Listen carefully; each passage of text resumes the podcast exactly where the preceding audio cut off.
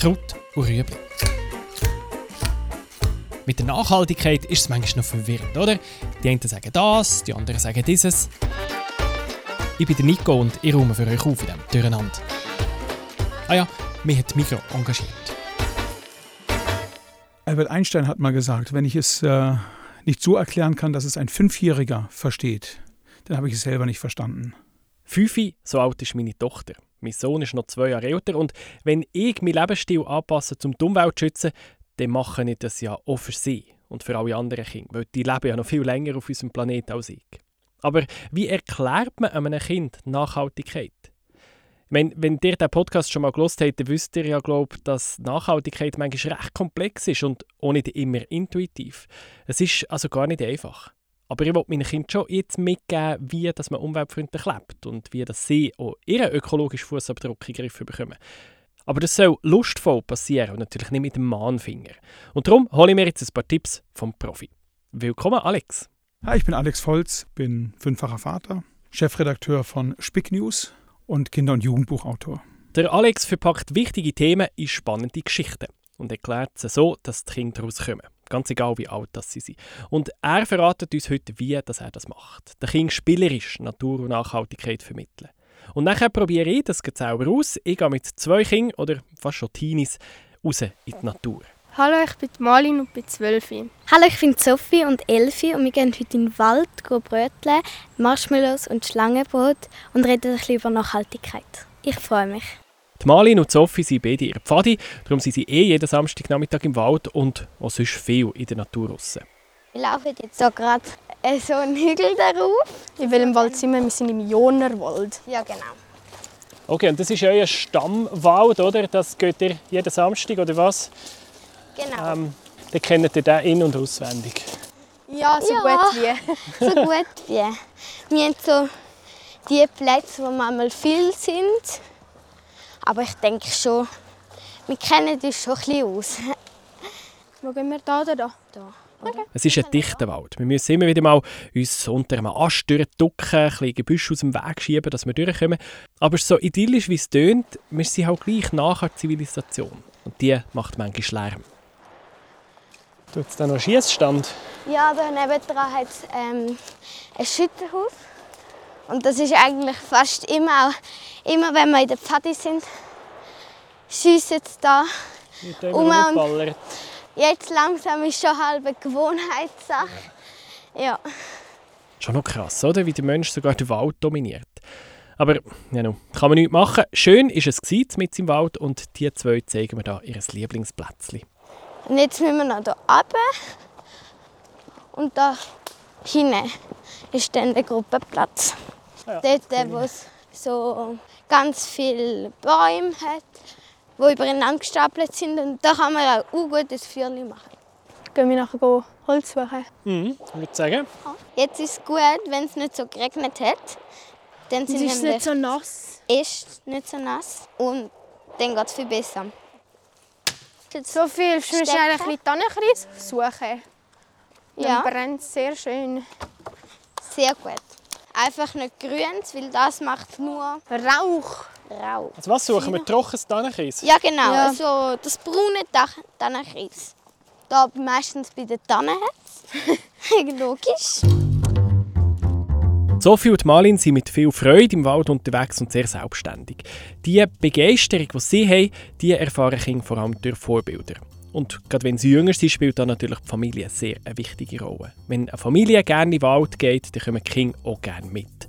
Man kann den Waldspaziergang auch in eine Geschichte verpacken. Meine Frau erzählte mir auf einmal, dass sie mit ihrem Großvater zusammen gern in den Wald gegangen ist, weil er dort Zwerge gefüttert hat. Das heißt, er hat ihr erzählt, dass äh, sie dort kleine Brotkrümel hinlegen an einem bestimmten Platz und wenn die weg sind, kommen die Zwerge vorbei und essen sie auf. Und die ist mit großer Freude immer in den Wald gegangen, um dann die Zwerge zu füttern. Am Folgetag waren die Sachen nicht mehr da, also mussten die Zwerge ja auch irgendwie tatsächlich da gewesen sein. Gleich ist es auch bei Nachhaltigkeit. Entweder man verpackt sie so eine Geschichte oder man lebt es einfach vor. Wenn man mit Freude die richtigen Lebensmittel aussucht oder ein umweltfreundliches Shampoo kauft, dann sieht es das Kind. Und die stellen ja auch Fragen und wollen wissen, warum hast du jetzt für das entschieden. Und mein Sohn zum Beispiel, der liest sich immer das eine Joghurt aus, wo gross so ein 3 drauf steht, weil es nur drei Zutaten drin hat und gar keine chemischen Zusätze oder etwas. Und das habe ich ihm nicht gesagt, er müsste es machen. Der macht es einfach nachher. Und wenn man den Kind auf Augenhöhe erklärt, was es mit so Sachen auf sich hat, dann verstehen sie es nämlich schon. Und es hilft dem ja auch selber, um es besser zu verstehen. So kann man auch komplizierte Konzepte anschaulich machen, wie zum Beispiel das mit dem ökologischen Fußabdruck. Wenn ich Kindern versuche beizubringen, was ein äh, ökologischer Fußabdruck ist, dann fange ich mit dem Fußabdruck an. Dann bin ich entweder im Winter, dass ich im Schnee meinen Fußabdruck reinsetze oder dass ich äh, mit denen durch den Wald gehe, Matsch spiele, was auch immer, und die auf einmal sehen, da ist ja ein Fußabdruck. Und dieser Fußabdruck, den kann ich dann mit einer Geschichte aufladen. Und wenn die dann sehen, wie, wie wichtig das Ganze ist und wie viel Einfluss das auf, auf alles hat, was wir auf der Welt tun, dann verstehen die das auch. Zurück in den Wald. Da brennt unser Feuer. Endlich, muss man sagen. Ehrlich gesagt haben wir zwei Anläufe gebraucht. Das Holz war noch ein bisschen nass. Gewesen. Jetzt kommt es, ja. ja. Ah, jetzt knistert es so schön. Das habe ich mega gerne, wenn es so knistert. Mhm. Kannst du hinter dir rechts nehmen, Das, Sophie? das, ja.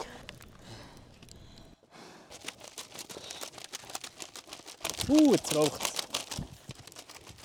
Yes! Gratuliere. Super. Was macht ihr mit nassem Holz?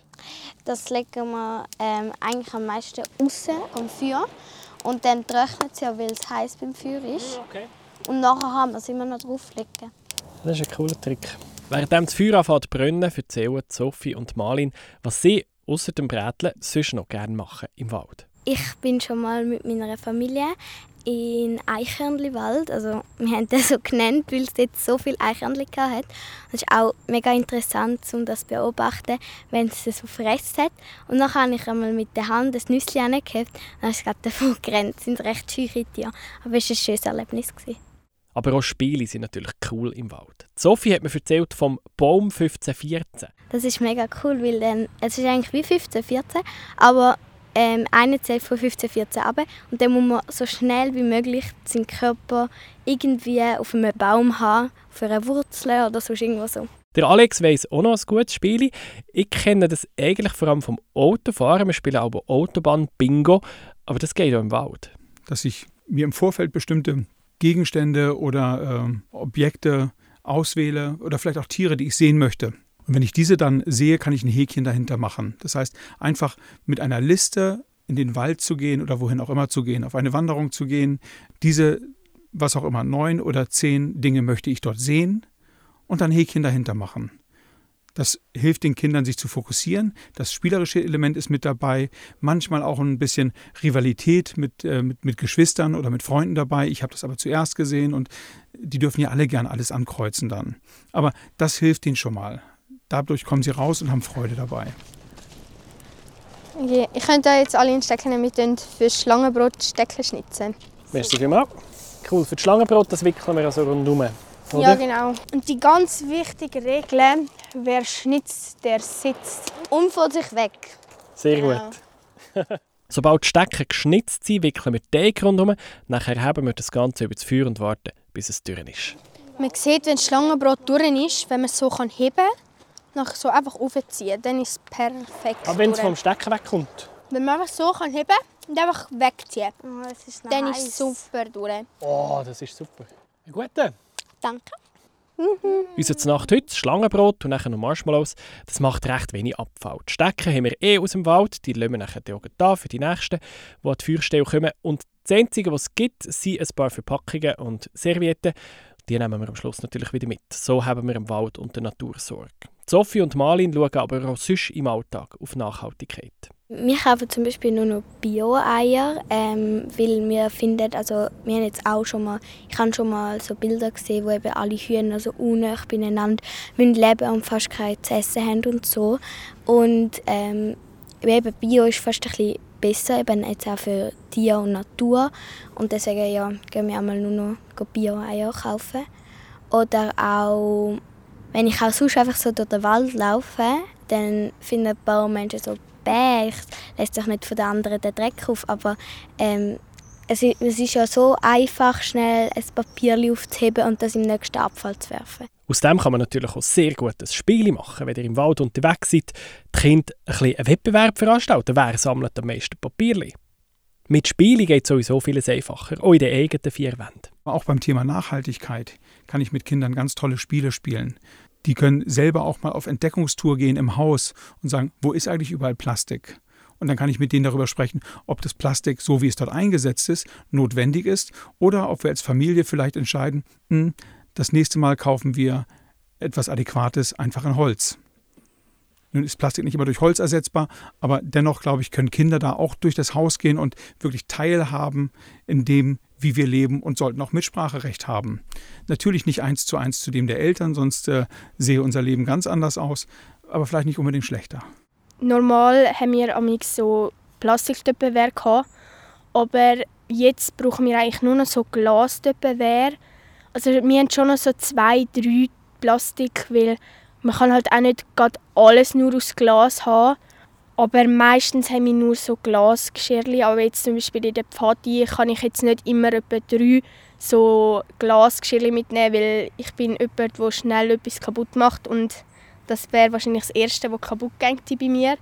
Und dann nehme ich in die Pfadi einfach so Plastik mit. Aber normalerweise haben wir Glas. Und es gibt auch die Schöpfkelle, die haben wir zum Beispiel jetzt aus Metall oder Holz, weil es ist zwar etwas Weniges, aber man müsste sich dann überlegen, wenn das alle Menschen so würden machen, dann würde es mega viel schon ändern. Idealerweise hätten wir ja gar nicht mehr aus Plastik, aber ganz so schwarz-weiß ist es im Alltag halt gleich nicht. Das hat Malin ja auch gesagt. Ein Töpperware aus Glas ist daheim sicher eine gute Idee, aber zum Picknick nehme ich nicht Glas-Töpperwares mit, da brauche ich etwas Leichtes. Und solange ich ein qualitativ hochwertiges Plastikgeschirr kaufe und das immer wieder brauche, ist das auch nicht unbedingt das Problem. Die Hauptsache ist eh, dass man im Wald nichts hinterlässt, wo dort nicht hergehört. Wir sind aber auch mal ähm, mit meiner ganzen Familie auf eine Wanderung gegangen. Ich glaube, der Globi-Weg.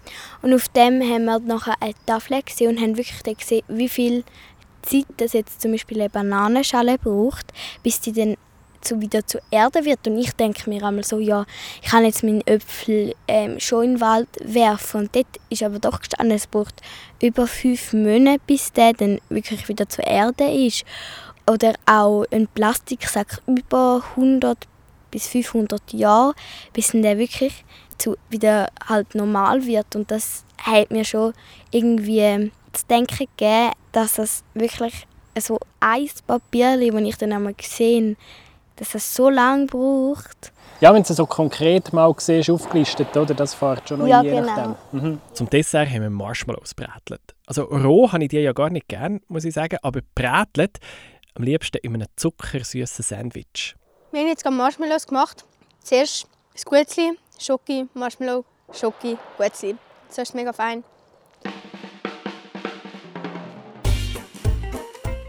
Also was machen wir jetzt am Schluss? Jetzt sind wir ja fertig, he?